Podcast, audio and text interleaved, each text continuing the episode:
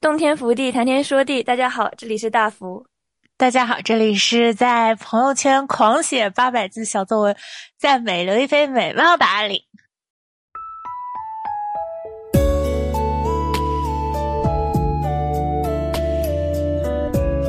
呃，想聊一聊的还是，其实我们从另一个方面来讲，这是一个非常典型的男性视角下的艳遇。其实它并不是一个女权不女权的问题，最后一锤定音的原因是一个强权和弱势群体的问题。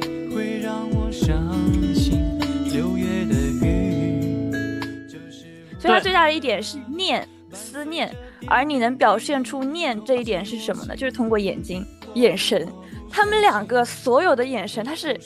缠在一起。其实你照明，我觉得很就是很多古偶它不用照明去表达画面情绪和触感了，但是照明其实在影像艺术中是表达画面情绪和触感很重要的一步。我没有放弃，也不会离你而去，哪怕要分开，我依然等你，我全心全意等你的消息。相信我，我爱你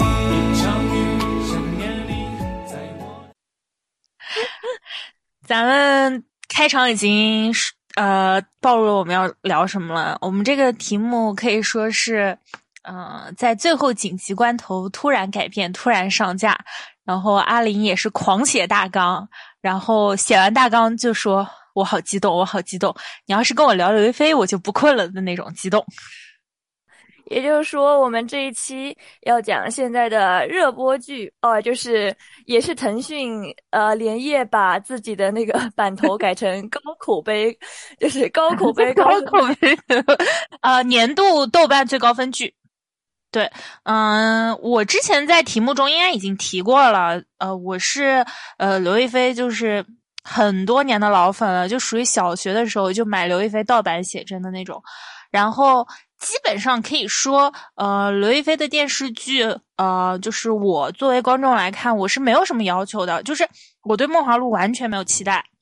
不是说是那种，就是我不相信它的品质，而是我看了预告了以后，我就想，哪怕这个剧拍的再烂，那个 B 站都会有人把它剪出来很好的电视连续剧，就是让我就是会有新的感受，所以我对《梦华录》真的没有期待，我觉得它能放出来。就一定会有好的 producer 重新再创造，而且不是都说了吗？就是当那个预告出来了之后，刘亦菲已经在 B 站赚了一个世纪的 扇子了。对对对对对，啊，就我我们可以简单就简简单介绍一下我们现在看的进程进程，就是阿玲现在工作比较忙，您是看到十集左右是吗？我大概看到十集了，对。嗯，然后我他我是追到最新了，我是看到十四集，现在这么一个状态，所以就是呃，在录制的现在就是正好是播到了十四集。好，那要不我们先简单介绍一下这部剧的剧情吧。对，来，嗯，这部剧是呃叫《梦华录》嘛，然后是呃刘亦菲和陈晓主演的。呃，主线剧情呢，或者说其实开头大概前六集的六集的剧情，呃，是根据关汉卿的呃一个呃杂剧原杂剧进行改编的。然后呃原杂剧叫《旧风尘》，主要讲的是呃女主角刘亦菲演的女主角赵盼儿，呃救她的一个小姐妹叫宋引章，是林允演的。呃，这样一个歌妓的故事，主要是大概就是这个歌妓跟错了人，呃，嫁给了一个呃嗯难遇良人吧。然后呃，女主角赵盼儿去，相当于说色诱这个宋引章的丈夫，然后以让宋引章的丈夫呃这个周舍人来放宋引章呃离婚。哎。当时应该是和离，对，呃，这样的话，呃，宋引章才能够恢复自由身。呃，关汉卿的这个杂剧呢，就只有这一个只有这一个段落，就是到旧引章就结束了。那么照现在的剧情发展下去，应该是呃女主角赵盼儿连着凌云演的这个呃歌姬宋宋引章，连着他们还有一个会做菜会打架的小姐妹三娘，嗯是柳岩演的。他们三个呢是要一起去闯东京，然后开酒楼，然后办事业，然后风生水起这样一个呃大致主线剧情吧。然后男女主有一个恋爱的呃另外一条线，呃双线并行。男主是这个陈晓饰演的，大概就是这部剧的呃剧情，大概剧情了。你有什么要补充的吗？啊，这个元杂剧的全名叫做《赵盼儿风月救风尘》。然后它其实跟现这个原作它有一个区别，也是大家现在争议比较大的一个点，就是在原著中赵盼儿是也是就是妓女嘛，其实，然后但是在这里改为了罪臣之后嘛，有点像是类似于这种，呃，这个是有一点，而且其实呃，因为我呃真的是。嗯，粉丝嘛，我就也去读了这个原杂剧。我觉得还有一点是挺值得玩味的，还有两点区别吧。嗯，没有那么引起那么大争议，但也挺值得玩玩味的。一个是呃原原结局是好的嘛，当然是没有男主角参与。原结局是这个呃让这个青天大老爷他们碰到了一个好官，所以还是放这个宋引章走了。嗯，还有一个。改动的点其实是原结局中，宋引章当时应该是有被两个人追求，就一个是一个穷书生，一个是个呃有钱的富商。然后他跟了这个富商，然后富商待他特别不好，打他，然后拿他钱。然后赵盼儿于是就勾引这个富商，让这个富商呃与引章和离。后来这个青天大老爷把这个引章就判给那个穷书生了，因为理由是呃。这个富富商呃拐跑别人的妻子，所以说其实原著中呃宋引章是并没有获得自由身，或者并没有也回归歌姬。原著中宋引章是从一个男人的手上到了另外一个男人的手上，就是从一个婚姻的坟墓到另一个婚姻的坟墓。对，这是两点，嗯，也是。当然，我们可以先说这个，我比较。呃，在意或者大家引起比较争议的这个色诱的这个片段，色诱这个片段，我在小红书刷到很多姐妹觉得，嗯，有点有点观感不舒服。你还好吗？其实我觉得有点是大家带着现代人的脑子去看宋朝这个背景下的剧情。我就可能你是会产生这样子的感觉吧？我觉得是有一点的，就是呃，刘亦菲确实是太美了。然后呃，色诱这件事情呢，呃，配着她那个背景音乐嘛，因为呃，你可以回忆起来，她那个背景音乐是非常呃，是属于一种小品的背景音乐，是搞笑的背景音乐嘛，所以把这个其实有点拍成喜剧或者。呃，比较有趣的这个选段了，但是呃，按照这个电视剧里面对人物的塑造，比如说男女男男主角一开始就点破女主角的身份，然后女主角非常难过。其实女主角一直对她自己是呃曾经是歌歌姬，或者说曾经呃。呃，相当于说是是歌姬对吧？不是良人良家子的身份是非常在意的。然后他为了自己的姐妹去重新扮作歌姬，然后呃扮作一个呃呃有钱的，但是就是鼠目寸光的比较虚荣的歌姬去勾引周舍人。我觉得本身对他这个人物塑造应该来说是比较痛苦的。然后在后面他就是这个。周舍人走了之后，他自己洗手也能表明这一点，但是就有点太突兀了，因为他前面呃整个给你营造的氛围是特别轻松、特别愉快的，但其实，嗯，本来在这里对于女主角的心理应该是其实是非常痛苦的一件事情，就是说不管怎么样，在宋朝的封建礼教下，或者说在那时候的人观呃的观念里，其实呃。按女主角我们新设定的，她是一个官宦之家，官宦之后的身份嘛，她其实是对于做这件事情非常羞耻、非常难过的，是无可奈何的。但是我觉得处理的稍微戏谑、搞笑了一点，就削减了她的严肃性，或者就是这种悲情的感觉。所以这个我觉得可能是不舒服的点。嗯，我觉得是有可能会产生这样的想法，但是它这部剧它的主题分类它就是轻喜剧。然后他其实有点想走那种嘛，喜剧的内核是悲剧嘛，他是肯定是内心是有这种冲突在的，但是。他在那个时间段，他要演的好，他就要有那种感觉，但是所以他放喜剧的这个音乐，他更是突出这种反差感的，我是这样觉得，所以他后面就是更能突出他那种就是痛苦。但他演的时候得演得好嘛，那人家才能信嘛。所以我觉得这个剧有一部分比较好的一点就是周舍这个人是带脑子的，就是不像是所有的反派一样不带脑子。对，他是有想，那那你也得演得好，你才能骗出就骗得了这种，他也能算是说比较奸诈的人了嘛。他是带脑子，所以他就是当时关了门才会想说啊，那他怎么会看上我之类这样子的，对对对，就还挺还挺有自知之明。哎，不是普信男，我说。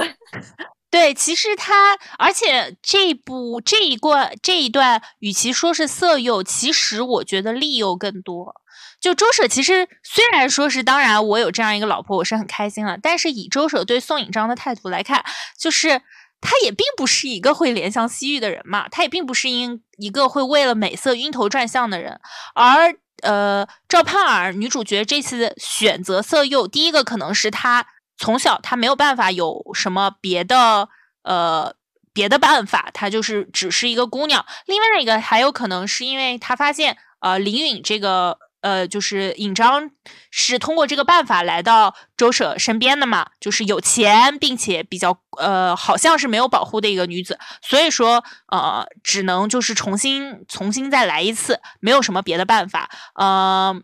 但是其实，呃，虽然说是色诱，但周舍其实看中的是赵盼儿的钱，他希望赵盼儿，因为对赵盼儿就是呃，我们男女主角第一次借钱拉拉扯扯，呃，其实呃，最主要都是为了铺垫，让女主角有足够的钱来设这个局。其实钱在这里才是最重要的，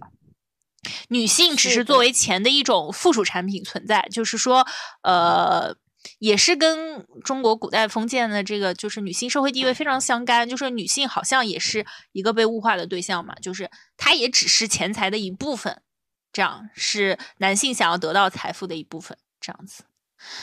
是的，但是说回到就是色诱这个场景的拍摄，至少是拍的很美的是吗？然后我就感觉到你说这个场景的拍摄，它很大的这个很美拍的一个。方面就是它这个扇子的运用啊，我就觉得它整个场景，呃，你不是当时叫我去看了一下《且试天下》的那个，是也是所有的场景都是这种红衣美女，然后 对就很直嘛。它其实那一段就是女主的引诱也很直。就是我引诱了你就上钩，嗯嗯嗯嗯嗯，对，然后就没有那种感觉。但是你要拍古代，就是这种古装背景下的，你要怎么拍好？就是国人的这种含蓄的美。而扇子运用，它扇子以前不是用来就是遮面的嘛？就除了你山峰，它很多是用来遮面的嘛？那。啊，你看这个剧中也是，就是像是他他们茶馆的那个剧情也是，基本上所有的那种路人，每个人手上也都有一个扇子。就虽然我不是很了解，但是可能宋朝那个时期，扇子这个东西本来也是一个很流行的就是部分嘛。然后，然后它是一个遮面的一个，就是拿来欲语还休的这样子一个媒介，但是却用来它做勾引人的一个道具。所以在这一点来说，就是它作为一个勾引的媒介来说，我觉得是。很漂亮的，然后你说拿扇子，然后他扇子其实是有很多动作的，转扇子这一点就不用说了，什么转扇子，然后拿扇子打人，就是当时他拿扇子就轻拍了，就是周舍那一下嘛，拍到了很多观众的心里。就是它不是一种赤裸裸、直勾勾的色诱，它是挑逗，然后就是把这种色诱拍的很美，它就是那种有媒介的挑逗。就是这种亚洲人的美，就是这种透过扇子的欲遮不遮，然后这种欲语还休这样子的感觉，是我觉得运用的很好的东西。还半半路不漏，对这个色诱这。其实这部戏本身啊，从一开始就拍的很美啦啊！我们不是说色诱的环节的话，我们到呃，其实我非常喜欢的一整个这个剧的开场，整个意象就是拍的很美。呃，女主角一开始是一个开茶馆的嘛，然后这个茶馆简直就是一个。我我觉得这个这么类比好像也不是很像，但是特别像那种江南水乡里面的翻版的龙门客栈，就是它它这个它这个茶馆有点不是在市区内嘛，它有点近郊那种感觉。一方面呢，呃，它呃离市区很近，但一方面它旁边又没有什么东西，它有点像那种突然冒出来的一个神仙庙一样，就是突然冒出来的一个特别特别漂亮。啊，妖精庙比较像妖精庙，就是老板娘又特别漂亮，吃东西又特别好吃，然后景色又特别美，又是在江南水乡，然后整个人的感觉还不雾气蒙蒙的，不是很看得清。然后大家过来喝酒，啊，整个一开始就营造出来了这样的一种呃氛围，整个人和这个环境融合的就特别好。然后我觉得男主角到那里，然后开始。呃，谈恋爱就是开始动情，一点儿都不奇怪。你到了这个地方，你就是想谈恋爱。我一直觉得到那里其实还没有动情哎，我觉得这反而是处理的比较好的部分。我觉得男主到那里是没有动情，但但是呃，整个氛围对于观众来说，或者就是你是会觉得他们俩这个初遇，然后是很有意思的。因为虽然他们这个时候你要说他们没有谈恋爱，对不对？但是在船舱里的时候就。明显已经，呃，明显已经有一些推拉了，但在中间他们其实没有什么，没有什么来回啊，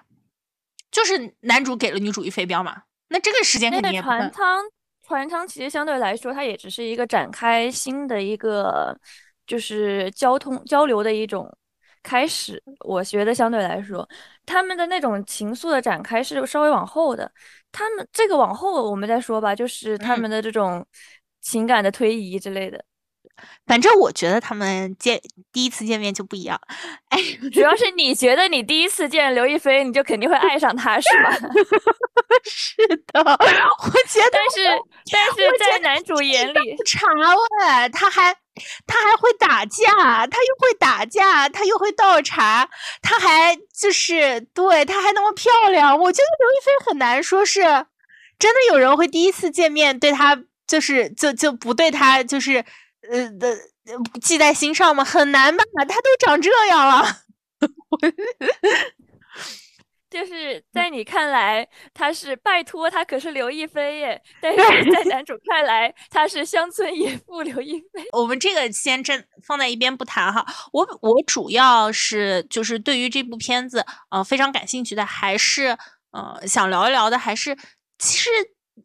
我们从另一个方面来讲，这是一个非常典型的男性视角下的艳遇。就是说，我我我曾经我我之前总结过，我说这个呃美国白人他但凡艳遇，他就想去去巴黎邂逅一个法国姑娘，就像《爱在三部曲》一样，就是这是他们的梦想呃梦想情境。那这个中国男人呢，就是想下江南找个姑娘。哎，最好还是才子呃才女，一心一意就想跟着你。这个我们可以追溯到这个《还珠格格》，就是这个《还珠格格》所有的开头就是乾隆下江南没管住自己，乾隆下江南想谈恋爱了，是不是？你看夏雨荷这个名字，夏雨荷，对，夏雨荷这个名字，它简直就是说那种呃一朵花就在在在江南的水乡里等着你去采。哎，那我怎么能不采？是不是？然后，呃，这个这个是这两个呃这两个意象。然后，呃，第三个我想说，如果呃直移植到现在，那嗯，现在的江南，嗯，不是以前的江南了嘛？它没有小桥流水人家了。现在的江南可能比较比较商业化了。江南的姑娘可能比你都有钱，还不想跟你 不想跟你谈恋爱。现在我觉得，呃，比较艳遇之都，大家会觉得是丽江和大理。对，它是那种呃，是呃，是更深层的一个意象，它是逃离城市，然后是那种呃吟诗，呃是现代诗啊，不是那种呃小荷才露尖尖角的那个，就是弹民谣，你应该说弹民谣，对，弹民谣，然后是大兵的小酒馆，是另外一种艳遇啊，我呃，你你自己，你你你会觉得这三种呃有有什么不同吗？我觉得你说的很对的一点，就是对于某个城市或者某个地方的这样一种形象化吧，就是你说江南也是，当我们想到江南的时候，我们想到的可能就是那种呃在水边洗衣服的呀这种妇人呢，或是你想到江南，主要他从西施，嗯，也是，就是他从也是，就是嗯，那个女孩子都是一个在在水边或者在井里被彩霞的状态，嗯。也是有吧，被彩霞。但我觉得它主要就是你从方言上面，你就能看出这种感觉，就是吴侬软语嘛。啊，所以它从方言上就是一个很柔和的一个美丽女性的形象。但是你说你想到哈尔滨，你你就没有 这个想法了吧？对，那个像哈尔滨，你就是 吃吃大串儿，然后 搓澡，搓澡，就这就这就不太一样了。它烧烤有一种对这个城市的一种人物化的视角的形象了。但是要让你说，就是的确是从古代就开始流传下来的这种形象。对，我觉得南方江南的意象很容易和呃我们。向往中的美好的女性结合起来，然后成为我们比较容易魂牵梦绕的地方。就是，哎，不是我们啦，是啊，其实就是是我。但是，就是古代男性就是比较魂牵梦梦绕的地方。我觉得这一点就是城市与个人的结合，其实是挺有趣的一个呃一个环节。然后，所以说，这我在想，这会不会有？就是古代的都城大部分是在北边嘛？嗯嗯，是吧？大部分是在是算北方了。对对对。然后一般呃，一般是经济中心从呃东往西，然后呃不是呃政治中心从东往西，经济中心从从北往南嘛。呃，对，从北往南，但总体来说是呃慢慢慢往南嘛，因为呃人越人口越来越多，南方更加富庶。对吧？那你说对于这种主体的男权这种结构，他们都是更偏男方的嘛？那你说家父哪有外女香啊？这不就是同样的一个道理吗？对于人，对于这些人来说，他就是一种陌生一样的形象，所以说他们才比就是家父更让人有一种吸引力，是这样的。所以大家才觉得《爱在三部曲》的美就是这种美嘛，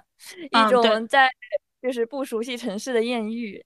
这样子的感觉。女主其实，在《爱在三部曲》里面也有在说说，就是呃，你你你不就是完成了一个你你就是一个美美国男人想跟巴巴黎女孩谈恋爱的一个，而且确实是第一次见面，对吧？就就聊天聊天了以后，在在就是城市中中行走，我觉得是甚至有一种反殖民的倾向，就是你们当时殖民我，我现在回来就是抢你们的姑娘，就是然后。当天晚上就艳遇，哪有这么美妙的事儿？就是哪有这么美好的事？而且它是有一个实现的，就是你什么爱在它的名字你就看出来它是一个实现嘛，什么爱在什么黄昏后啊什么之类的，它就是在这个就是类似于落日之前或者太阳升起之前，然后发生的这样子时间段。然后对于他们什么下江南这样子艳遇不也是嘛？你就是在这样子一个时间段，然后跟这个女的有这样子一段浪漫的故事。然后实现在这里也起到了一个很大的作用，对，就是不主动、不拒绝、不负责，但是可能是我主动的吧，但是确确实是，确实是你会觉得你做的事情，你你拍拍屁股就可以跑，哎，这个很像殖民者，这个很像殖民者，这个很像殖民恋爱，对。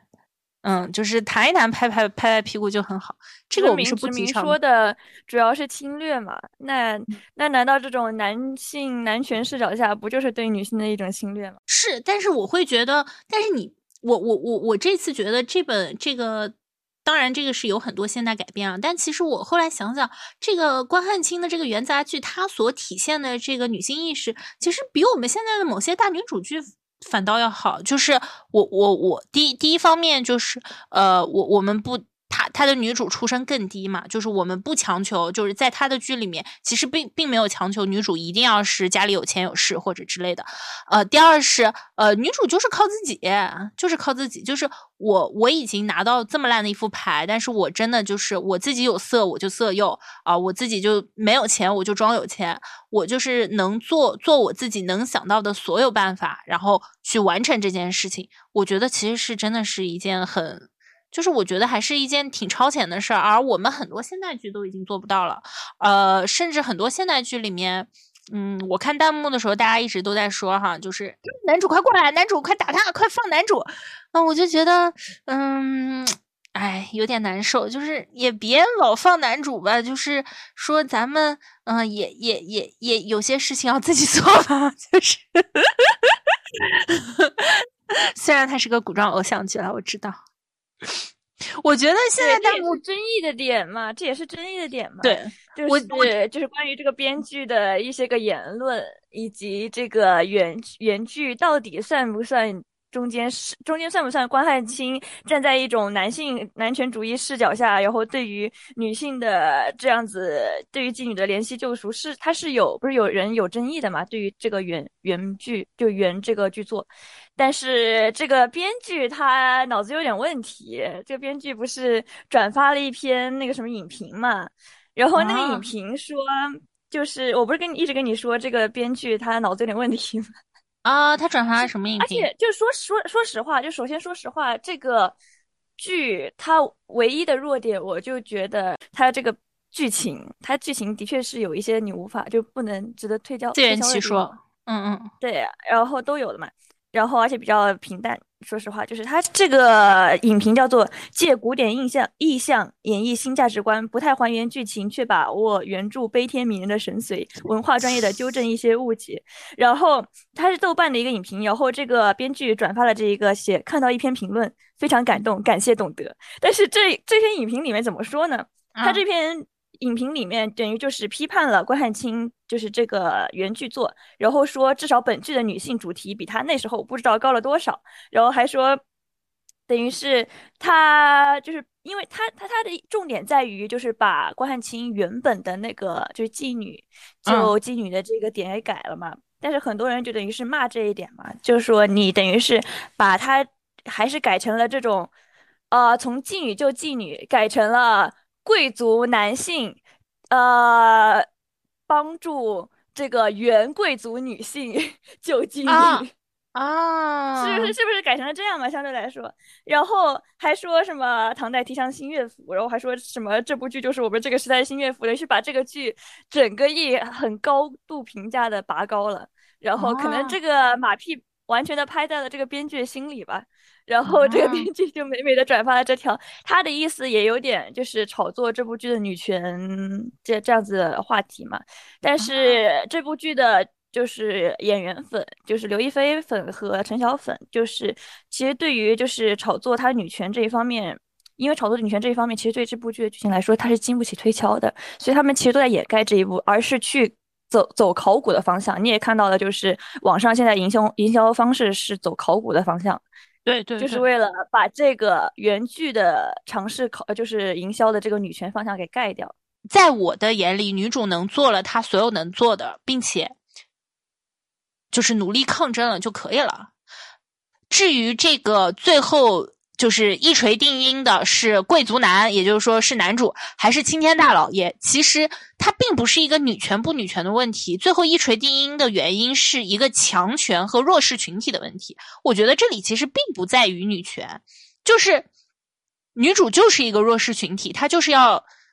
即使我运用了很多小聪明，我最后可能一锤定音还是没有办法挡住这个强权，挡住那个时代的侵袭。呃，但是它的重还有一个重点就是女主她在原就是关汉卿的剧中是原本就是妓女，就是她并没有说出生就是罪罪臣之子罪臣之后这样子的说法，但是在这部剧里她改成了罪臣之后嘛，她这个也是争议很大的一点，就是可能因为俺们俺们中国就是 对于这个底层老百姓的这种维护是一个很大的一点，就是觉得你把它改成罪臣之后了。那它其实就是一个原本的教育是一个很高的维度了，它就跟原本的这个妓女就妓女这样底层底层女性的故事是不一样的了。这就是呃嗯对，是有点这样子的方向的感觉。嗯，可是如果女主角是妓女的话，之后能编的确实比较少了。嗯，而且她到最后一般来说，所有这个剧的原因是。呃，我我我们大多数人还是能够意识到我们很难跨越阶级的嘛。那我们现在都很难跨越阶级，那在古代更是这样了。就是你你你你你肯定女主的身世是有一个伏笔在那儿的嘛，然后能够呃在之后能够给予女主给予女主一些助力的，否则的话这个剧情肯定很难很难推进下去。当然，我还是就是很期待啊，就比比如说那个宋朝的那个刘涛演的那个太后，她不就是真的是真平民出身嘛，然后最后做到太后。啊，这种东西能够呃能够多弄一些，就是多写一些，确实好。但是，嗯，就我们现在的认知来看，嗯，我觉得没办法不改吧，就是还是得改。就是你，你是要承认，就是本来营销手段是营销手段，内容制作是内容制作，这个是也是很多方面不一样的地方。还有编剧的脑子是编剧的脑子，你这个拍拍摄的东西，这个是拍摄的东西，你这个也得不说，就不说这个了。隔壁那个说英雄谁是英雄的那个编剧，昨天也在发疯。我看这个编剧最好不要开微博账号是最好的。编剧是不是真的很难很难忍受？就是为什么导演都 OK 是 OK 的，是因为编剧拿的钱不够多吗？就是很难忍受，是现在的编剧是很难忍受，就是别人对导演也有发疯的，只不过编剧的确很多人，因为很多人是对这个编剧的诟病嘛，没有基本上没有人对这个导演有什么诟病。然后这个编剧可能，哎，我觉得搞艺术创作的人大家都有点就是自傲。那你看到，呃，人家批判你，那你可能这个就是详情见说英雄谁是英雄的那个编剧他的这个发疯文就能看出来他是什么样的心理了，就是一种就是艺术创作者的自傲。豆瓣定分就是很多人是觉得它高了嘛，因为它是类比了就是。呃，八点八分其实都是周星驰那个电影的那个分数了嘛，相对来说。但是他们就觉得这个，但是我觉得他是有种什么呢？他是在就是丑男 横横行的这个古偶剧这这一领域，你要跟同期比，大家有一种报复性打分了，你知道吗？对，就跟你疫情你关久了，然后那种报复性出来玩的那种感觉一样，它是一种报复性打分，就是逆反性心理了，是这样的一种状态。不仅是不仅是丑男啊，然后呃，我我们国产剧国有剧已经很久都呃古装国产剧很久都没有做精致了，然后很多时候都做的非常粗糙嘛。就是我记得以前啊，我看别人说说呃，这个我我我我自己其实也是哈，就是看国产剧一个很重要的部分，不仅仅是看人嘛，我就是喜欢看呃国产国产。呃，古装剧里面那个打光啊，那个光从这个帘子上面倾倾斜斜下来，那个小舟在船桨，在那个曲径幽深的这个江南水道里荡啊荡，然后芦苇芦苇芦芦苇层里吹啊吹，然后那个小姑娘啊穿着小斗篷，然后再往前跑，它就是一个就是这样的嘛，就是我我就是想看镜头这样呃。一道道轮过来嘛，然后在江南水乡里，那个三娘呃追着那个小孩跑，我觉得导演也非常有意的在夸大这个这个部分，他就是想就是想拍个长镜头嘛，会用对会用镜头语言了嘛，他其实这个不只是长镜头，我们后面讲到影像技法的时候可以稍微就是说一下，我感觉就是就是终于有人开始注意该怎么拍了，而不是该怎么表现。女主的粉底打得多好，就是这样子的感觉。但另外，我觉得就是这个导演是真的很会拍。嗯，啊，那我们先继续说完内容吧。就是这些内容，我觉得还有一点就是他对于爱情的这个描写。古偶剧，古偶剧，大家想看帅哥美女谈恋爱嘛？然后，但是他这个。他这个对于爱情的描写呢，就是跟我们以前那种啊，你走几步，然后你就撞倒亲在一起，或者这个擦肩而过就哇，然后转圈圈不一样。对，转圈圈有，但是这部剧里面转圈圈，男主直接把女主给卷地上了。当时我真的给对对对对，就觉得很真实。而且我我我我可能我我真的觉得我自己的滤镜很重哈，但是我当时就是觉得很开心的，就是啊男。我不知道男主是为了隐藏身份还是什么，但是后面好像也不是为了为了隐藏身份。我觉得很重要的就是，呃，男男主他那个，呃，他没有他他等到女主就是需要救的时候才去救，他没有直接出来装逼。我真的好，我真的，我真的想看一段刘亦菲的打戏是吧？我想看刘亦菲打戏，而且我想看到就是说，呃，就是男主没有替女主做决定嘛。就是女女主肯定是当时就是开始打，肯定是觉得这个事儿我行，对吧？然后后来发现也不是一定行，那你就上去帮个忙，对不对？那我觉得我行，你不让我试试，你就上去帮忙，你这不是让我对不对？让我试试看嘛。而且其实他这个开头的设定是很符合，首先男主这个人设以及当时那个背景下，男主当时他一直是打量女主的一个状态。对，从就是进去之后看他倒茶，以及女主打的那一段，就是打戏那一段，其实男主也是一直是打量的一个眼神，你可以看出来的。嗯嗯。然后，所以才会造成后面这种状态。他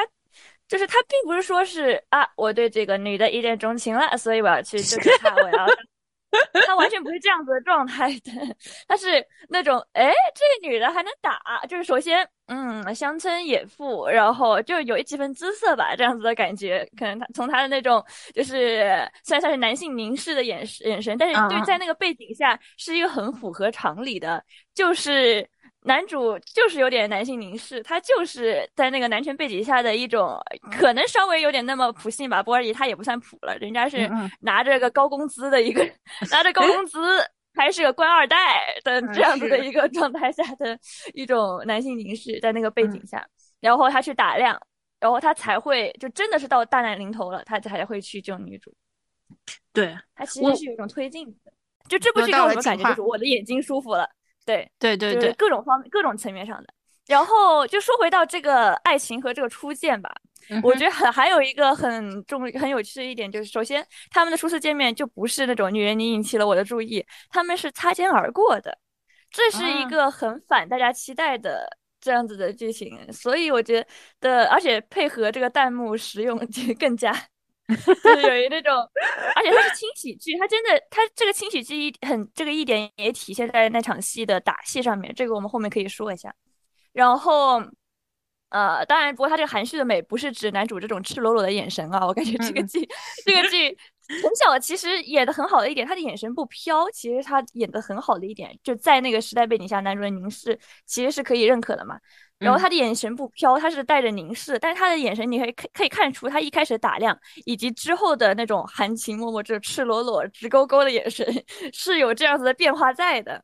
然后对眼睛这一个是这部戏里面我觉得拍的很好的一个重点，就你要怎么表达爱情？就我们之前不是还讨论爱情是什么？我觉得怎么样表表达爱情，在中国古代中。我觉得爱情很大的一点，因为时间空间这个距离大嘛，距离远嘛，你也不能坐飞机去很快去到别人的一个方向。然后你在这个距离，你也能看出男女主的对手戏并不是很多。所以它最大的一点是念思念，而你能表现出念这一点是什么呢？就是通过眼睛、眼神，他们两个所有的眼神，它是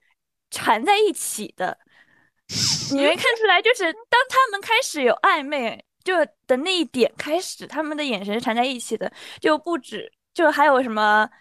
呃，就是女主当时洗手的那一段之后，就是男主离开，就他们当时就喝点小酒，然后悲伤都诉说完了之后，男主离开那一段，他们的眼神也都是绕在一起的，以及各种，已经应该是有两次了吧，就是那种，呃，就是走回头，然后又回头望这样子。因为他当时从回头望开始的时候，其实我觉得更应该是借钱那一段开始，我觉得更是开始从那里开始才是一种真的是进入人心了这种感觉，就是他们两个互相把彼此放在心上了那样子的感觉。因为当你开始回头望的时候，当你不直向前走的时候，这个人就真的是念，你就是真的在念这个人了，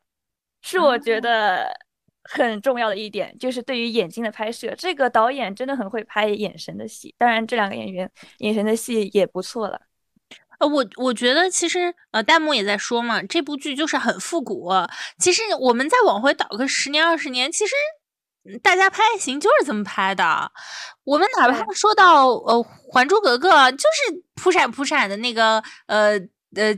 赵薇的大眼睛，然后还呃，然后就是呃，又有点那个，又有点含情脉脉，又有点那种呃呃，然后紫薇的那个含情脉脉的那个眼睛，他就我们以前就是这么拍的，只是说我们好像太白给了，就是呃，近近近一段时间，就是这个爱情太白给了，来的太快了，然后嗯，我们我们好像有点有点不太行了，就是觉得。然后这种复古审美还体现在什么方面？你知道网友说，我当时那天看到一段，体现在就是男二这些人的鼻孔上面。这个 这个复古审美，这个复古审美复古到了什么？就是从以前的剧开始，这些有一些个男性角色，他是通过鼻孔来表示感情的。首先，我们搬出来我们的尔康，就是。尔康的鼻子，这是大家都有目共睹的。他是通过鼻子表“紫薇别走”那那样那样那一段那种。我们来看看徐海乔的鼻子，然后我们再看看周舍的鼻子。他们是真的用鼻子在说感情，你知道吗？他这个选角上来看，他就很复古。大家可以去，大家可以去看一看，就是徐海乔的一些个截图。哇，就是这个审美，从审美方面开始就那个什么复古了。我觉得你这个有点过分。虽然我对徐海乔这个，但是我们同为呃，虽然我对徐海乔没有什么感情，但是我们同为刘亦菲的脑残粉。我希望大家放尊重一点，好不好？然后。就是对亚洲人这个细细腻的这种情感的描写嘛，还有一点就是落泪那一段十四集啊，这个你看，你先到时候你看那一段你就知道了。就是首先很多人不理解，就是他是他那一刻其实是女主，你可以你可以先跟我说一下，就是具体是为什么落泪？对，就是女主等于是她开始意识到自己喜欢男主了嘛，然后她是一种闺蜜夜谈的那种感觉，就是她和柳岩就在那里说，然后她就说，我感觉我有点喜欢他了，然后她那段台词我还抄下来了，因为我觉得那一段台词是写的很好的，就是对于现代人也能共情的这样一种出现爱情或者说刚进入暧昧阶段这样子的一种感情了，嗯，然后。女主她是当时是不开心，一直是有点写在脸上的。然后柳岩当时是发现了，她本来走开了，她又回来，就说你怎么了？你的脸，你的笑跟长到脸上了一样。然后就问女主，然后女主当时是说着说着哭了的。然后她是这么说的，就是我觉得他是有点喜欢我，但是又不那么喜欢我。他知道说一些话把你的心悬起来，然后再当做什么都没发生一样，再把这根弦卸掉。然后他等等于是中间说了很多这样子，让人就是他觉得对方让人忽视，就是让自己的心忽上忽下了。然后他就说，以至于他就是他怕自己，他说希望柳岩去提醒他嘛，他就怕自己变成那种，以至于他只要稍稍微招招手，我就会不由自主的走过去，最后弄得跟无数个从良的姐妹一样，色衰而爱，色衰则爱爱迟，就是他怕自己变成那样子的一个状态。然后他当时等于是，呃，这一段他就哭了。然后弹幕其实是有很多人就是不理解他为什么就是会哭，然后为什么会产生这种纠葛，就觉得他应该是一个很坚强的人嘛，嗯，很坚强、很理性的人这样子。但是我觉得他这一段写的特别的好，嗯，就是对这种戏谑的感情，就是含蓄的这种感情递进的这种感觉。就首先吧，他就是这个剧情里面这一段。我觉得好像大家经历过暧昧的，可能都能有点理解到这一段，就是他感觉到他是有点喜欢我，但是好像又没那么喜欢我。就虽然这个剧里，我觉得陈晓已经做的，呃，我觉得顾千帆已经做的很好了，很明示了。但是在爱情中的人，你是首先是会有自卑感的，嗯，而且虽然这句话很俗套吧，而且我觉得很重要的一点。就是因为他理性，就是因为他坚强，所以他才会哭。因为他是那种就是在理性的情况下啊，你先不说前夫哥咋样，嗯，但是首先你经历了那样就同样有身份差距，然后被然后被抛弃了这样子的事情。然后说实话，首先我觉得他就是被前夫哥抛弃，后，他追到东京这件事情，就不一定说是他多么爱这个前夫哥，而是他之前台词有一句就是我不相信自己的眼光会有那么差，他就是一个很理性、很坚强，就是。就是有一点点认可、很认可自己的情况下，又是自卑的，对于自己身份的自卑的这样子一个角色，然后就是因为很理性，所以他开始产生纠葛了。他就觉得啊，女主、男主这个身份更高了，那我会怎么样呢？就怕因为我太爱男主，怕我自己就是陷入进去了之后，我会把这份理性抛弃掉。她是一个很理性的女生，在这种挣扎和纠葛中产生的。因为我也跟我朋友说过一句话，就是就是如果我以后恋爱脑了，你到时候一定要骂醒我。然后我就觉得这个这句话就跟他跟柳岩就三娘说的那句话一模一样，就是你是很理性的状况下，但是你又怕你陷入爱情之后，你会把这份理性抛掉，变成自己讨厌的样子，就是这种感觉。对，而且我我我其实觉得，嗯，这个弹幕有不理解，呃，是有一个，我我觉得是现在是一个比较流行或者说比较大势的一个趋向，就是，呃，我我我们发现，嗯，对于女主角的爱情，就是女主角想要去恋爱这件事情，国产剧 的观众们是越来越不赞同了，就是说。我我我们其实更希望是呃女主角能够把男人玩弄在鼓掌之间这种感觉，当然好像也没有你也很希望吧？我我很希望嘛，我还好吧，我我感觉玩弄鼓掌也行也行，就是主要是没有这样的剧，我我想看，倒也不是说我我对什么样的剧有偏好，但是你可以看得出来，就是大家会觉得呃，比如说我们说色诱，为什么大家对这个？呃，痛苦性就是开始消解，没有人在讨论痛苦这个原因，其实就是，呃，这又从另一个方面来说是有点我们把自己，呃，女女性，呃，利用自己的优势吧，然后说是，呃，有点这个玩弄男性与鼓掌之间的这种感觉，我觉得这种感觉其实是，嗯，观众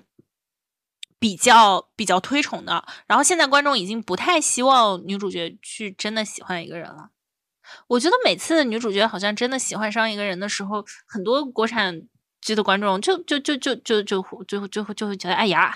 这不是完了？这种网网络大环境下这样子状对对对，哎呀，这这感觉现在看爱情，大家讨论的更是这种男性女性，而并不是说什么是情。但是我觉得这才是古偶古偶，大家看帅哥美女谈恋爱。就是除了帅哥美女之外，另外一个重要的就是爱嘛。他这个爱写的就是很好。然后哦，除了这一点吧，就是除了那个哭戏，十四集这哭戏，我觉得算是呃不错的一段之外，还有就是像他们。那男女主这种感情的交流，他完全不是说因为知道各种误会啊，就是发现的感情，或者他虽然开头是有点吊桥效应在的吧，但是他更多的是交心。他我觉得最重要的一点就是他们之间的沟通，他们两个见面是对你可以说他是打情骂嗯骂骂俏打情骂俏，但是我觉得更多的一点就是他们是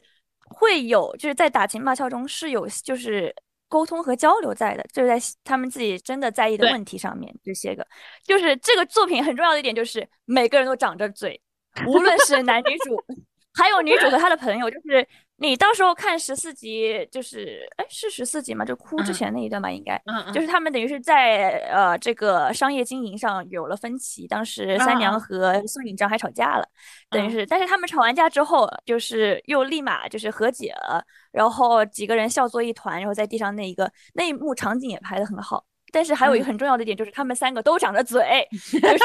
你你这个有误会，有啥想法了？你为什么这么做？就是你都给我说出来行不行？就是这个人他是长嘴的，然后而且他这样子的话，这样子的感情出来，他就不是工业糖精，就是制造误会这样子的工业糖精。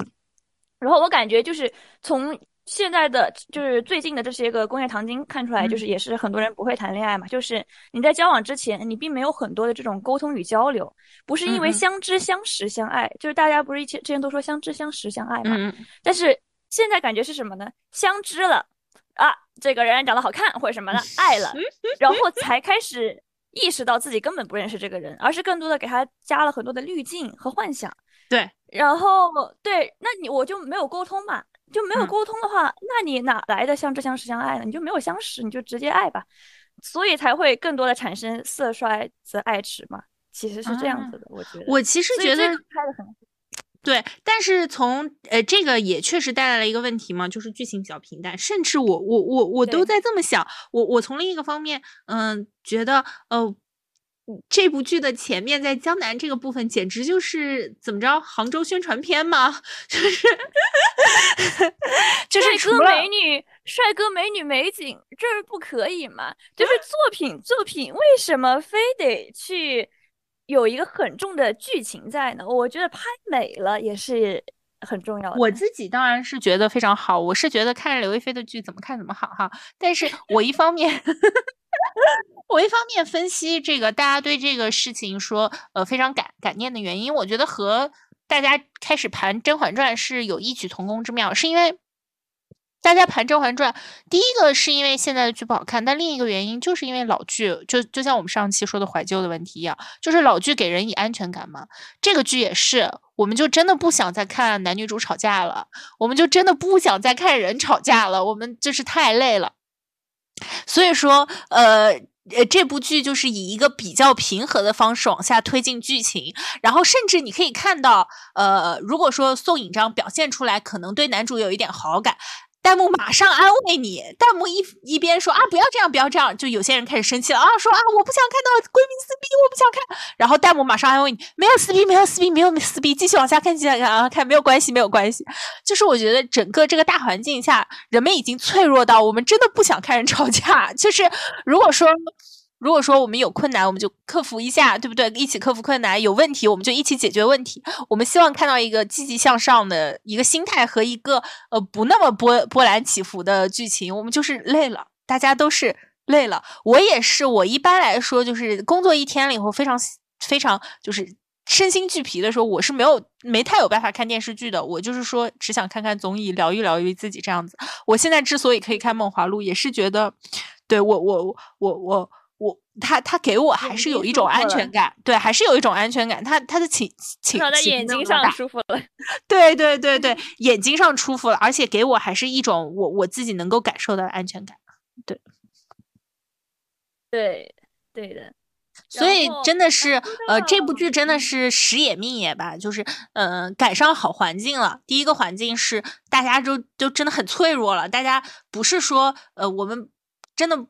不需要再被刺激了，不想再被刺激了，所以你这个剧情的平淡反而成了优点。第二个就是，嗯，确实大家最近苦古偶久矣，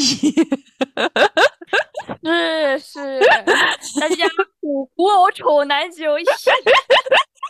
啊，这个是可以说的吗？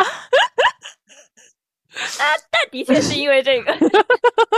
我我我我我我其实觉得就是还还是很重要的一件事，就是嗯。这部剧整个它就是营造出一种很舒服的感觉嘛，呃，并着他们俩的呃这个长相的特点，我觉得也很重要，就是说呃他们俩都不是那种呃让你觉得呃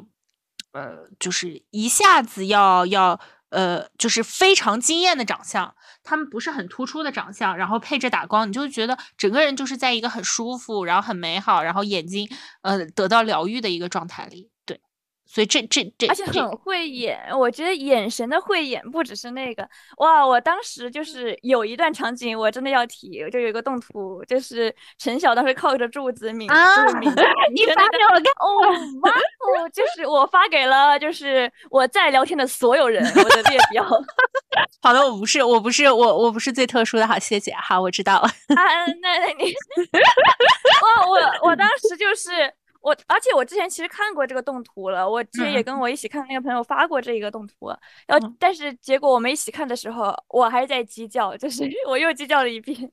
就是太会演了，不只是这一个，还有各种眼神上的交流。我们我们后面讲到就是屏风戏那一段的时候，我们可以再讲一遍，然后就是他们的眼神真的是跟拉丝一样，就是。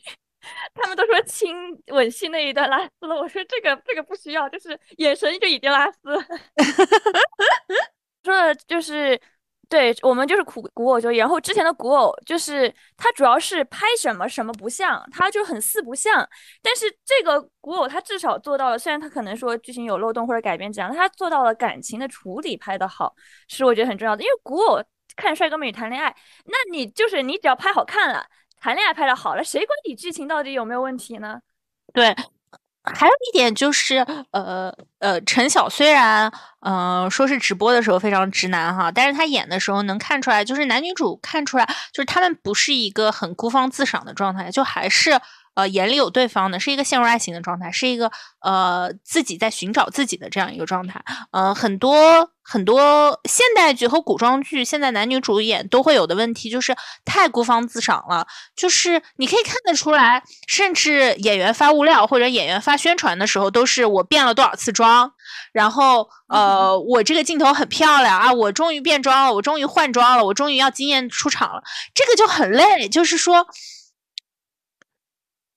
电视剧毕竟不是你的真人秀嘛，就是或者说不是你的走 T 台，啊，我我我们现代剧，你你我们之前说到的姐姐也是喜欢，就是呃那个风吹着头发呼，然后她这样踩着高跟鞋走出来，就跟走 T 台一样。古偶剧其实也是一样，这个男主出场的时候要吊着威亚，然后从上面飞下来，然后女主出场的时候要最好撒个花瓣，然后那个呃就是帘子一一荡一荡荡出来，就是真的太在意出场，以及太在意我自己在镜头里面是不是漂亮，或者。太觉得我自己意识到我自己漂亮这件事情了。当然了，我相信帅哥美女都自知道自己好看，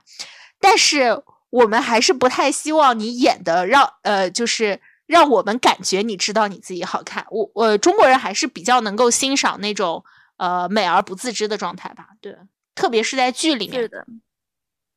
嗯，那我们说回到内容，你有什么还比较印象深刻的场面吗？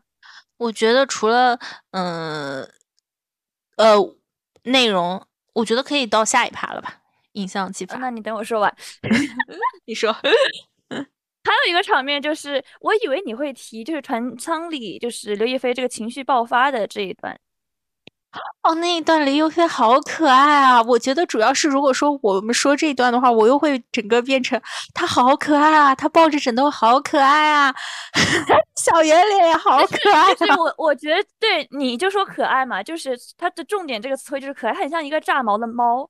对，首先它是一个情绪积累到这个状况，但是我觉得这一段就有人会说很突兀之类的，它就是这个这一段的这个。怎么是有点突兀？他这个拍摄啊，或者说是他的这个情感递进，但他是一个积累到这里爆发情绪，以及很重要的是，她是一个十八岁的女孩。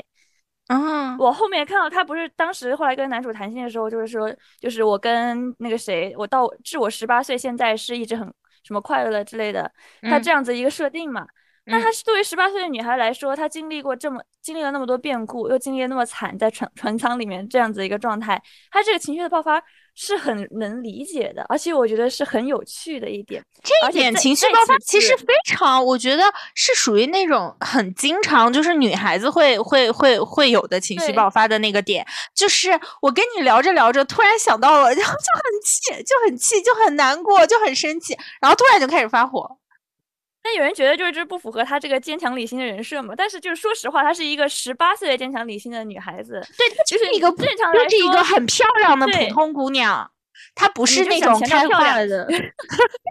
然后她因为人人，我想说就是人是有复杂面的，我觉得很多就是剧情他就不想拍出人的复杂面，但是他这个就拍出了他这种多层感。就是他是有点点自傲在，就是他觉得他看男人不应该、不可能看错，这个是有的。以及他这个就是情绪的爆发，即使她是理性、坚强、独立的女性，但是她是一个十八岁的小女孩，她这种情绪爆发你也是可以理解的。她这个就是拍出了这个角色相对来说的一种就是多面性，我是这样觉得的。对我，我其实觉得，呃。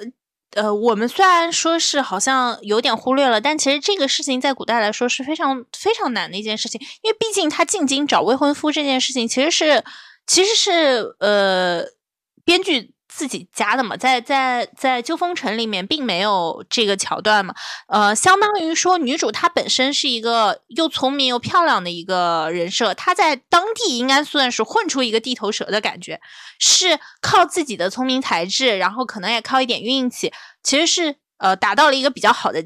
比较好的状态，然后并且还能救男配嘛，然后又又又又又扶持男配进京，这相当于就是做投资呀，就是而且一投投一个准，我投我就投到了探花啊。对，那你说他不仅说是眼眼光的这种，就是不无语，但是我觉得他还有一点就是就是是以人生的一个最大的一个挫折，有点三年青春喂了狗，这不就是对，就是而且是呃。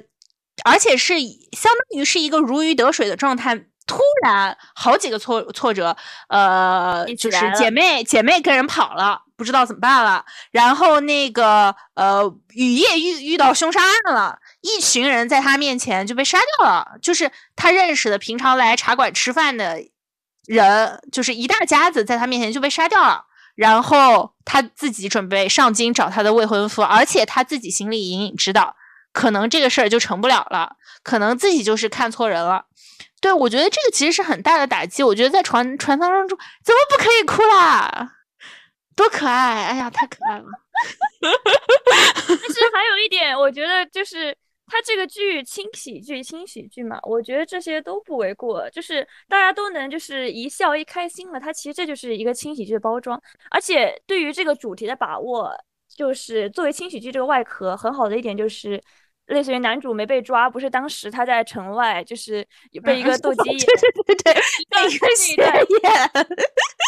但他其实就你你要说他其实就是一一种主角光环，但是他经过这个处理之后，他就是带着这个清洗剧外壳的一种能让大家就为之一笑的一种笑料了，而并不是说变成了主角光环金手指。对啊，对。所以说，我觉得这个处理也是一个很有趣的处理。对。我我觉得其实我我我我我整个我我我很很不想就是变成每一个内容都变成我对刘亦菲的夸夸，但是你也知道了，那我们到下一个内容吧，我们来聊聊。那让我们说到就是这个拍摄影像技法，对，大我一句话一句话称赞这个拍摄就是美，真的美。我们语言我刚才说的一样。最简单的语言，最简单的包装，最简单的语言包装最美的这个剧，这个 这个剧也是美的很简单很直接，我就这么说了。我记得好上头，但是哎，我后面要说缺点的，你到时候就不要骂我。就是我觉得最后可以稍微稍微浅说一下这个缺点。好，但是先说，先让我们说到这个影像技法拍摄中。然后这个导演，首先我们可以稍微简单说一下这个导演。这个导演叫杨洋，然后她是 对，她是一个女导演，国家一级导演，然后得过飞天奖、金鹰奖的啊。虽然我们不要去评价金鹰奖这个的，就 是水分分吧，对。但是这个导演，你从这样子来看的话，至少人家是国家一级导演，就确实你从这个作品来看，他是不错的。我们先说到开头，就你说你能从开头看到的这种。就是朦胧，其实我觉得你说朦胧这个词，它这个雾什么之类的朦胧，它并不是说它有雾什么之类，因为你能看，就是这个茶馆什么，它是很清晰的嘛，它不是有雾的那种朦胧。它很大的一点给你造成的朦胧的这种感觉，是因为它这个画面很有了一种层次感，它有了前景、中景和后景。它前景是有很多，因为你想到江南，它是叶子，它是。各种各样的水和船，它是通过了很多的叶子去遮盖，给它制造了一种虚化的前景，所以你给它感觉到了一种它很朦胧的感觉。而且其次是人家我觉得很牛，他们是不是很有钱的这个剧组？应该是 S 加古偶嘛，应该就是把钱把把钱花在了刀刃上，用到了实处，对，没有洗钱，我们是认可一下。然后它有很多，所以。因为它实景的拍摄，它就是有种实景牛逼症在了。它有很多的大远景，而大远景的大，它不是空，因为它有了前景、中景、后景，它这个大远景就给你了一种很舒服的感觉。嗯，对。然后，呃，特别是有前景这一点，特别是在借钱那一段，因为是女主把男主支到一边讲这件事情，他的镜头有很多通过了，就是在树林中这样有遮蔽的状况下去拍他们，就是隐秘的说的这样一句话。然后隐秘这一点还体现在他们其实当时已经有爱神情愫了嘛，那样在，因为他们那一段后面就是分离了嘛，然后才有了后面三三步一回头，但是没有对上眼神的那一段戏。哇哦，就是这个，这很俗套的处理，很俗套的处理，但是呢，就是很精妙的推拉，就是这是我的评价。然后，对这个实景的，但我们再让我们说回到这个实景的钱塘，这个江南，就是它真的很好的拍出了水。呃，我们后面可能就是阿玲也想讲，就船和水这一点，在我就是觉得这个剧它很好的运用了水这一点。我觉得他想运用水，它不止作为就是这种将来的意象存在吧，还有就是女主就是茶和水，就是茶和水这一点也是他想表达的意意象嘛，它是整个是结合在一起的。以及后面就是男女主就是就是 kiss 这个预告这里，他们的这个鱼水之欢的这个暗示也是，你看那个预告吗？啊，有有有有有，对对对对，它有很多的和水相关的意象存在的，它就很好的表现了江南这种潮湿的感觉。而江南这种潮湿的感觉，它还有一点就是在于它整个的滤镜并不像很多古偶滤镜那种高饱和度、高彩度，它这个颜色的彩度是很低的，然后。它的那个茶馆也是，它的那个木头，它不用的是那种彩度很高的木头，它是用的很深颜色的木头。你从当时看的时候，你也能感觉到，它是完全表现出的是一种江南很潮湿的感觉。嗯，你当时看整个场景也是江南很潮湿，它的那种叶子的绿色，它调色也不是说是很彩度高的绿色，它是那种很暗的绿色，就整个表现出很潮湿的这样子的感觉。你对江南还有什么要说的吗？呃，对，而且其实呃，在后面我们可以看到他经常挺喜欢拍雨戏的。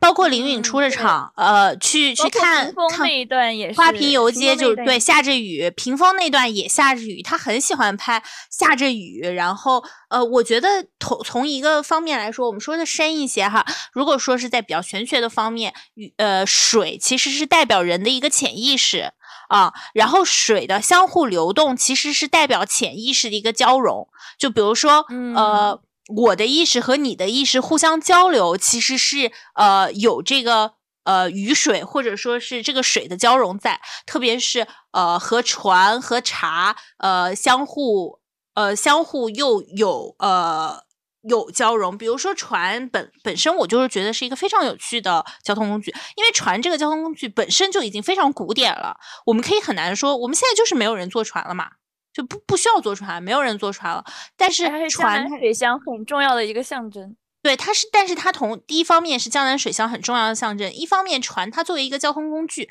它又可以动，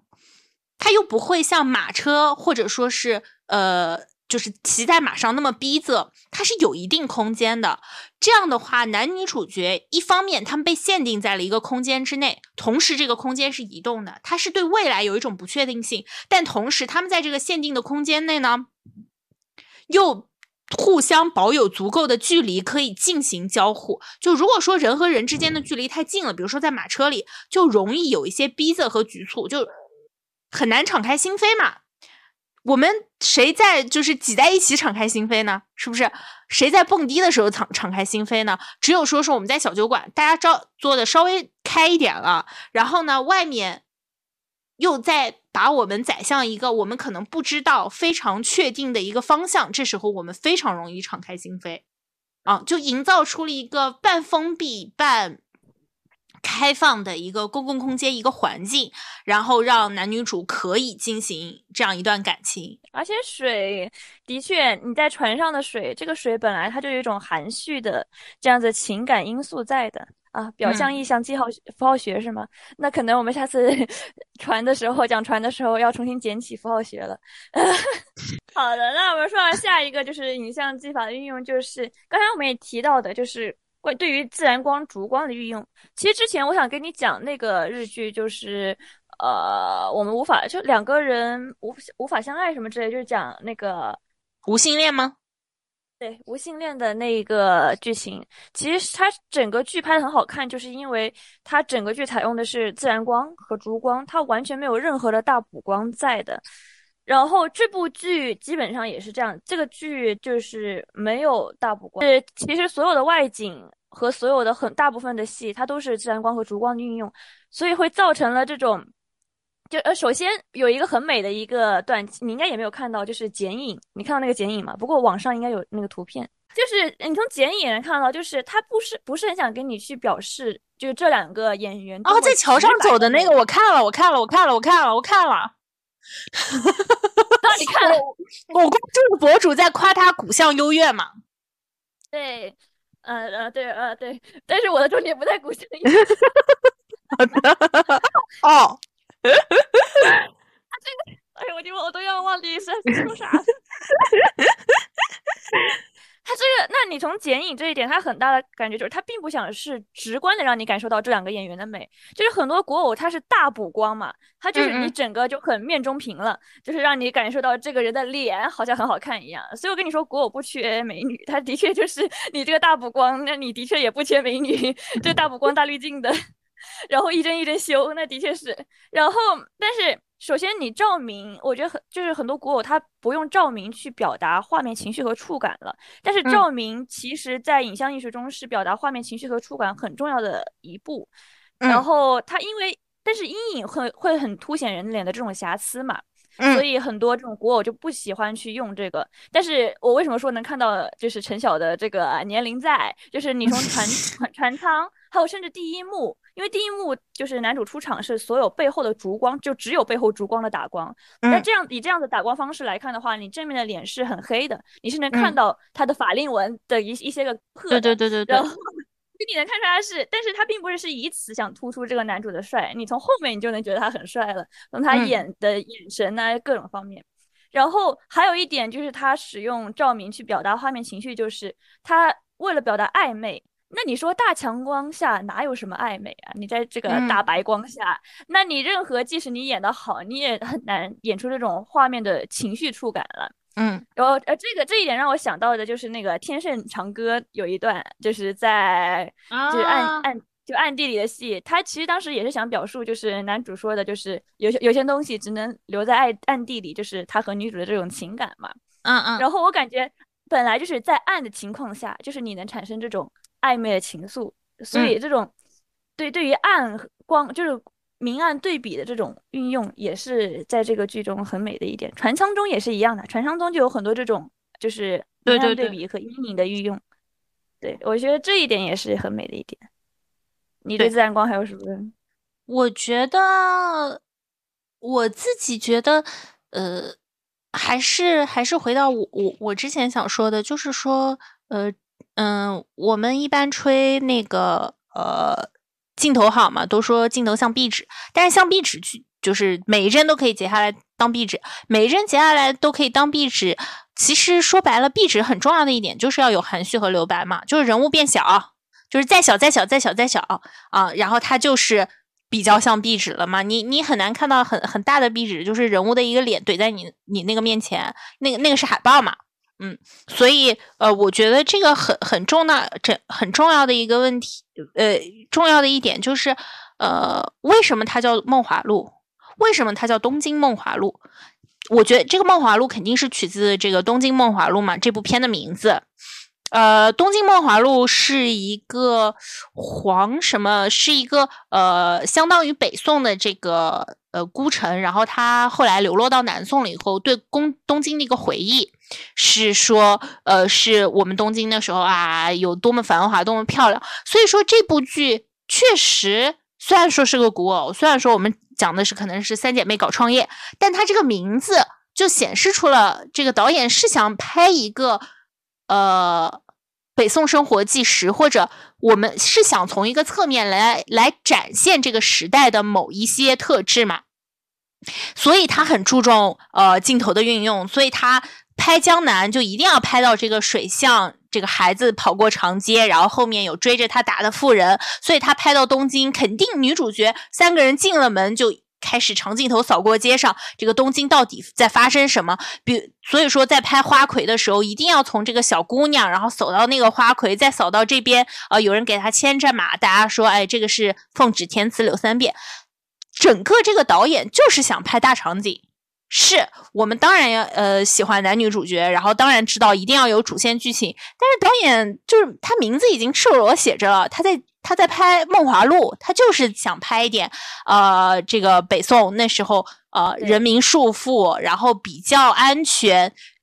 大家比较舒心，然后有闲情雅致在这。女主后来呃能凭借喝茶，然后做好吃的啊，成为呃京城第一富商。也就是说，他肯定没有拍到大家流离失所、战荒的年代嘛，不然没有人喝茶呀。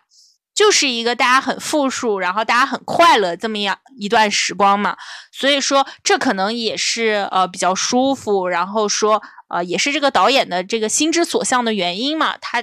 通过拍人来拍一个时代嘛，所以也是我们看着比较舒服的原因。就是你刚才说到，就是进京城的那一段，其实我觉得长镜头，就是很多古偶都在用长镜头，但是不一定能用得好，这个是一点。但是就是他其实想表表达一种空间感嘛，但是就是用的好不好，这个是其次。但是其实我觉得你要东西拍的好，很大一点是应该是说特写镜头或者说是细节的一些个镜头拍的好不好。然后有一点就是进城那一点是让我觉得拍的很能让人产生共感的。他又给什么感觉呢？他们不是坐着马车一开始进京城嘛，然后其一开始前面全都是暗的，而且他们是在车上睡的东东倒西歪这种感觉，就给人是个什么感觉？就是我们坐长途列车去北京了。然后当时我在船，对对，我已经 我已经在车上睡的，就是已经迷迷糊糊的了。但是我们是去旅游，是进北京这样的一种感觉。然后这个时候呢，就是有一个女主，就是她是一个俯仰俯视镜头拍的。女主当时是就打开这个窗户，然后往上看，就是看到东京，然后再是再是放东京的全貌这样子一个状态，就是很给给人很大一种共感，就是这种俯拍镜头的小人物感。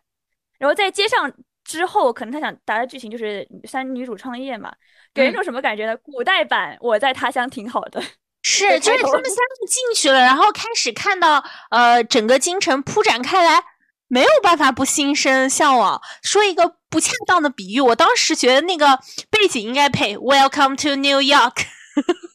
It's been waiting for you. Welcome to New York。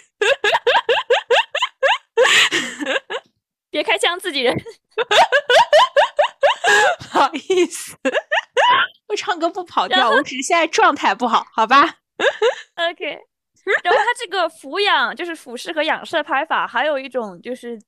很重点的在于，就是前夫哥跟惠娘，就是高慧高家的那个女孩的一个拍摄，他们一直有一个站位的差别，就是惠娘永远是站在台阶下上的，然后这个前夫哥一直在台阶下的。但是他们是有一种这种上下差别，这个心理存在的。这个是这个站位是其次，但是另外一点就是所有的就是他们的对手戏，对于前夫哥拍摄全都是俯视拍摄，对于惠娘的拍摄是一种仰视拍摄，就是好几个场面是这样子拍摄，我觉得也是拍的不错。不过这些都是小地方，这个我们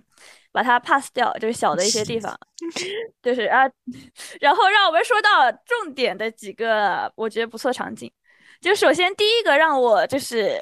开始哎，就是觉得哎，这部戏哎的场景是开头的打戏。就当然他们男女主擦肩而过的时候，我轻轻的哎了一下，但是就是让我觉得最最那个什么的是开头的打戏。嗯，但是很多人说就是这个背景音乐就觉得很奇怪，就是也有牛叫啊，有什么之类，它是一个很就是话外配音的感觉，就是会让人出戏的感觉。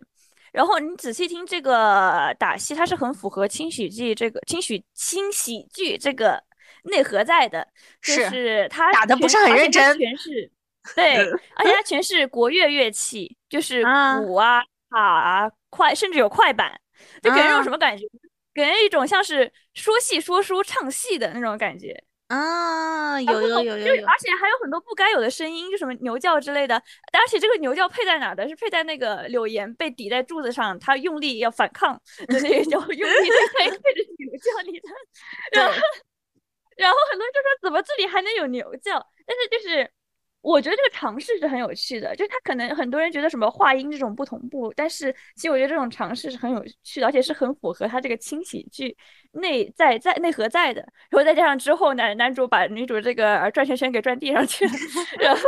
我也觉得这一段打戏其实是很有趣的。他不是他并不是说这个打戏必须要是认真打戏，然后多多好的特效之类的，这样子的设定也是很不错的。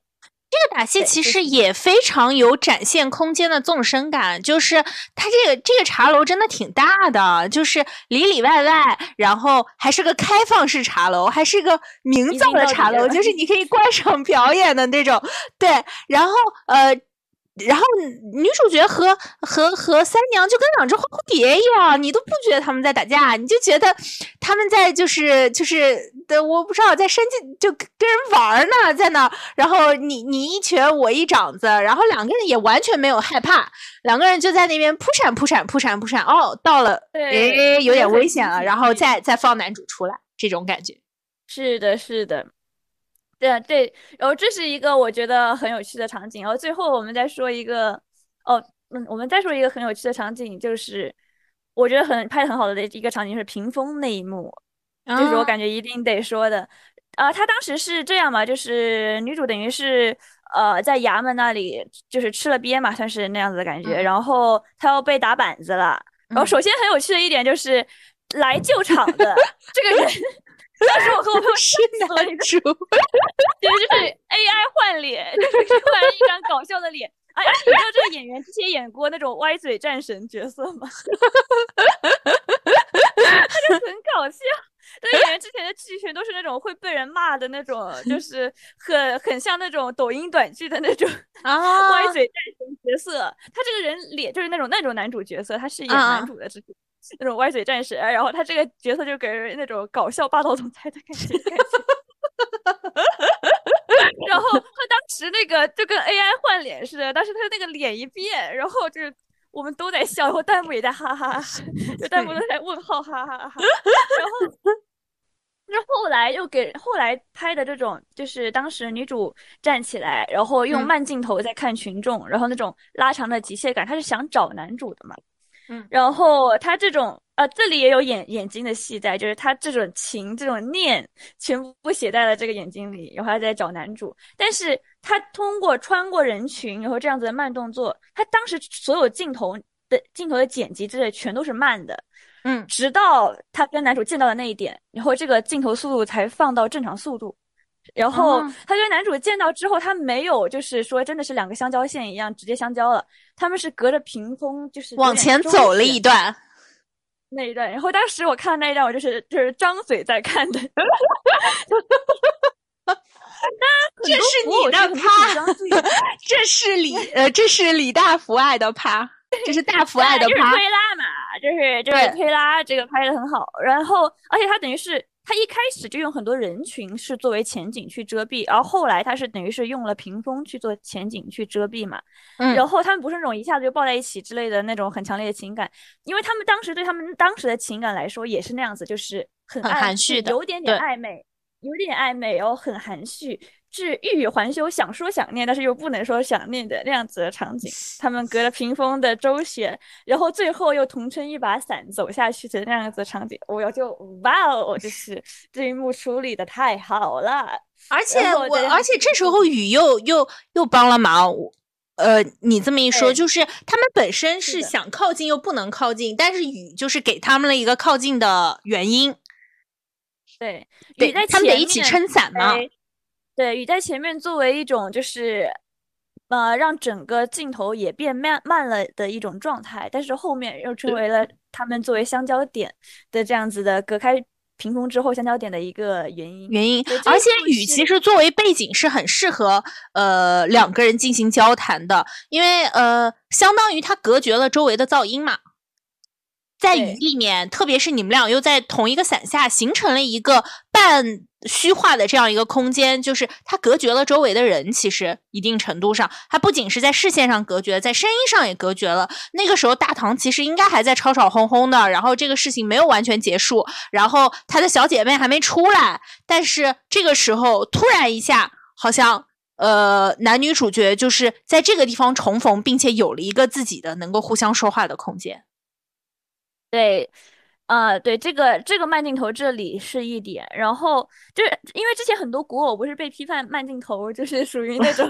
转圈圈慢镜头嘛，但是我觉得慢镜头它在这里处理的很好的，就除了这一点，还有就是对于裙子的运用。就是本来你看古装剧嘛，你就是觉得很嗯好看的是他们的那种裙子嘛，而他对于这个裙裙子的拍摄，就是不知道你看，哎，那应该是预告里面，对，应该是预告里面，他当时弄了一个石榴花，然后当时往前走，就这一段嗯也是一段，然后后后前面也有那种对于裙裙子的，就是把直直接整个把镜头放在地上拍的这样子一个场景。然后她这个裙子飘舞的场景，她那个地方是用了慢镜头的，以及她当时买石榴花那一段，其实是预告中那一段，应该是后面要向男主就是表白心意了之类，差不多到那种互诉心肠的那样子的感觉了。哦，然后，所以说她当时是一种很轻快的，她拿着石榴花，裙子摇摆着，然后她扬着头，然后很美的一个场景，她是用呃慢镜头拍的，她整个用慢镜头拍出了就是裙子这种摆动的这种幅度。所以我觉得他的这个慢镜头是用到了恰在好处，而不是用到了就是去刻意描写虐唐经了。对，这这部剧其实，呃，一方面像宣传片，有时候真的很像 MV。他整个出去跑，两个人隔着屏风，然后在雨里面说话，真的很 MV，真的很 MV。对对对，是他是他就是好的地方，也是没有那么好的地方。嗯，反正他也不需要，他也没有过多的剧情，他也太好了。是 OK，那我们，哎，你还有什么对于这个影像拍摄方面？我觉得我们没有了。我觉得我们可以直接，就是我觉得作品本身之外的讨论可以不稍微讲一下，稍微稍微讲一下，行。我也想讨论作品之外的，呃，首先是弹幕吧，我觉得大家讨论比较多的。对，就是 我们根据这个作品还是有一些延伸。但是弹幕其实现在是只要是只要是只要是只要是好的电视剧，都会有很好的演员，呃，都会有很好的网友二创。但是很多弹幕就是没有那么多有意思，但是这个弹幕就在于它有很多搞笑的和现实中的交互，这这一点也在于它是六集之外，它就开始是就是呃编剧自己自创的剧情了嘛。然后这个原创剧情呢，它其实很多是跟现实就有这种暗示在的，什么营销号引流，就是搞茶楼那个营销号引流方式给你学到了，然后。爆一波那个那种弹幕，对，然后包括柳岩推人下水这件事情，然后在这这部剧里面，柳岩就是一个卖力气、卖手艺活的这样一个人物形象嘛，是跟她以往的形象是是不太一样的。然后大家对这个也是也是说，呃，引起了剧外的一些讨论嘛。嗯，我觉得这部剧，呃，如果从这个方向营销女权，也倒倒倒也不能说完全没有没有没有没有。没有道理，还是有点道理。这个这个有点危险，这有点危险。其实我觉得现在的剧都不要营销女权比较好，就是这个很容易翻车，很容易出问题。就是不要搞不要搞这种危险话题。然后作品本身之外的讨论，我觉得还有搞很有趣的一点就是，首先陈晓这个演员是已婚的，然后你有看他们开了演就是那个角色那个微博吗？哦，我没有，我不知道他们开了。他们开了角色微博，你知道给我一种什么感觉吗？他们开角色微博还有互动，我觉得其实我觉得这一点我来说对我来说有点无语啊，就是你并并不必要这一点，但是就是因为你这个古代人物，你在这里有个有一个微博，你还在微博上互动，你到底是不是对赵盼儿一见钟情？然后还拿这个做热搜，然后 这个我看着有点尴尬啊，就是你作为古代角色发微博，然后。但是，就是我觉得这个营销已经很努力了。就是他为了规避，就是陈晓是已婚男这一点，他还想营销一波 CP，他已经很努力了。我觉得可以磕 CP 的，我们也很也很努力了，也很难。就是在这个环境下，大家都很难，你无法就是就是责怪任何一个人，就大家都很苦。就是我现在是这样子的感觉 啊。而且前段时间窦骁磕 CP 不还出了问题？对对对。那你说，那那作为这个狂粉，你说说你觉得这个剧有什么缺点不？哎呀，这个剧的缺点，呃，还是有的。首先就是，呃，呃，我虽然是三线并行，但是其他两条线哈，除了女主角，其他其他两条线，我觉得不是特别有说服力。就是呃，三娘，特别是三娘和她的孩子还有丈夫这条线，我觉得不是特别有说服力。就是说，呃，你再怎么着，再怎么着，你自己养的孩子就突然就不认你了，然后你这个事情完全就作为一个好像并不是你的错误这样，我我我我觉得还是不是很有说服力的。对，然后对于呃你的丈夫已经出轨了，然后你自己本身又是一个呃相当于乡里乡亲都非常喜欢你的做菜手艺这么样一个，你是一个很厉害的一个人啊，就是你在当地也是。一个就是小商人的感觉，然后呃，家庭遭遇这么大的变故，然后呃，你自己完全不知情，这个我觉得不是很有说服力。然后同样，其实尹章也是的，呃，我我觉得可能原因就是把他们三个电视剧里面为了拍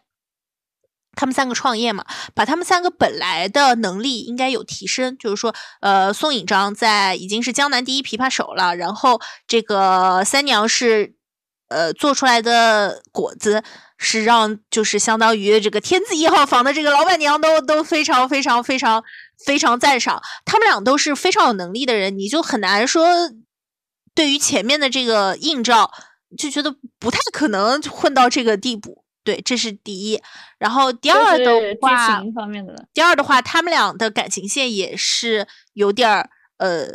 不是很有看头，包括这个三娘的这个呃官配这个人，呃也不知道是演员把自己为了角色吃胖还是怎么着，呃这个这个这个对，然后哎呀古偶嘛，我就是要美男和美女，对不对？然后呃宋引章这个角色，然后他不知道现在有没有官配，然后呃。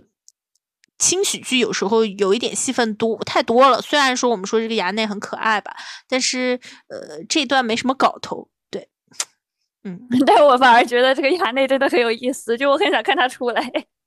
我是觉得他 你主要想多看美女姐姐的脸是？对，就是想多看美女姐姐的脸。我觉得那一段就是斗文斗武，然后你赢我赢这段 没什么搞头，没什么意思。那一段是有点拉的长了。那一段你呢？你对这部剧有什么批判？首先，我觉得这部剧是什么呢？颜控福利，声控地狱。就你不说背景音乐吧，我就不是很懂他这个配音。他就是有的时候啊，他又是原声了；有的时候他又是配音了。然后他这个声道，他又在那里，就是他是在那里变换，你知道吗？我觉得好难受啊！就是你听着这个人的这一句是原声，他下一句你突然给我换，就是配音了。然后他也当当然也有那种就是嘴型对不上的，但是首先你这个换这个音，我就让我觉得很难受。这个这个是一点吧，我觉得这真的是声控地狱。然后另外一点就是，我觉得前半段就是女主是不是晕的有点太多？就你你你如果是细究，你有的时候也能理解，但是就是你这个晕的是有点多，就是你晕的很美，但是你晕的有点多了，就是这个让我觉得。有一点的哦，对，声控地狱还有一点就是它就有一些旁白，我觉得是就是有点撑不起来的，就是这个心里的旁白有点太太大太长了。但是你这个表情，就对于本来对于演员来说也是，就旁白也是一种考验嘛。然后我觉得就是这个很很撑不起来，就有的那种大长的旁白，这个是其中一点，就主要还是声音方面的吧，我觉得。嗯哼。那你对于这部剧还有什么未来构想吗？我自己是觉得呢，不管这部剧怎么样，我们至少应该还有下一期。对，呃，然后这是我们第一次奶一部剧嘛，啊，就相当于说，呃，不知道未来结果会是怎么样，什么剧都有风险。我们我们还是说什么剧都有风险，什么剧都有烂尾。但是因为我对他的我对他的剧情不抱希望，所以。我也是，其实我也是，就是只要他能够呃保持这个保持这个漂亮的画面，然后不要在剧情上恶心我，我觉得我都我都 OK，我都 OK，我都可以。对，不要被一些外在因素给影响。然后对对对，然后不要。那种特别特别恶心人的剧情，对，假装假装我瞎了的同时，让我磕死我了，就是没关系，就是可以。我我我不就是套一层皮嘛，不就谁也不说是刘亦菲、陈晓，我就说是顾千帆。顾千帆，嗯，赵盼儿。对，好了，好，就说到这里。我们说到这里，我们从。呃，从关汉卿的这个杂剧切入，然后聊了一聊，呃，就是呃杂剧这个呃旧风月的现代改编，然后对它的进行一些讨论，还有江南水乡和江南姑娘，呃，这个男主角和一些其他的影视剧对于这个异国或者异地艳遇的一些呃影视剧中的影像和意象符号吧，然后再聊到。李大福比较磕生磕死的一些片段，呃，我可能比较聚集在这个镜头真的拍的好美啊，把女主角拍的好美啊。然后大福比较在在乎两个男女主角之间感情的拉扯，呃，含蓄的、中式的、呃，暧昧的、细腻的感情描写。然后我们再延伸到了一些作品之外的讨论啊，这就是我们这一期《梦华录》呃。的基本上的大体内容，呃，我们就是主要从内容、影像的一些拍摄方法，还有对，就是最后类似于就是作品之外的一些讲，大概的讲了一讲。然后我们应该是等故事发展到中后期了之类的，然后差不多再做一期，或者先做一期对于某些印意象方面的分析吧。然后这就是我们这一期关于《梦华录》我们立的一个。并且是我们立的要做续集的 flag，好吧？再见，再见，再见！今天也是为刘亦菲的美貌流泪的一天呢。好，拜拜，拜拜。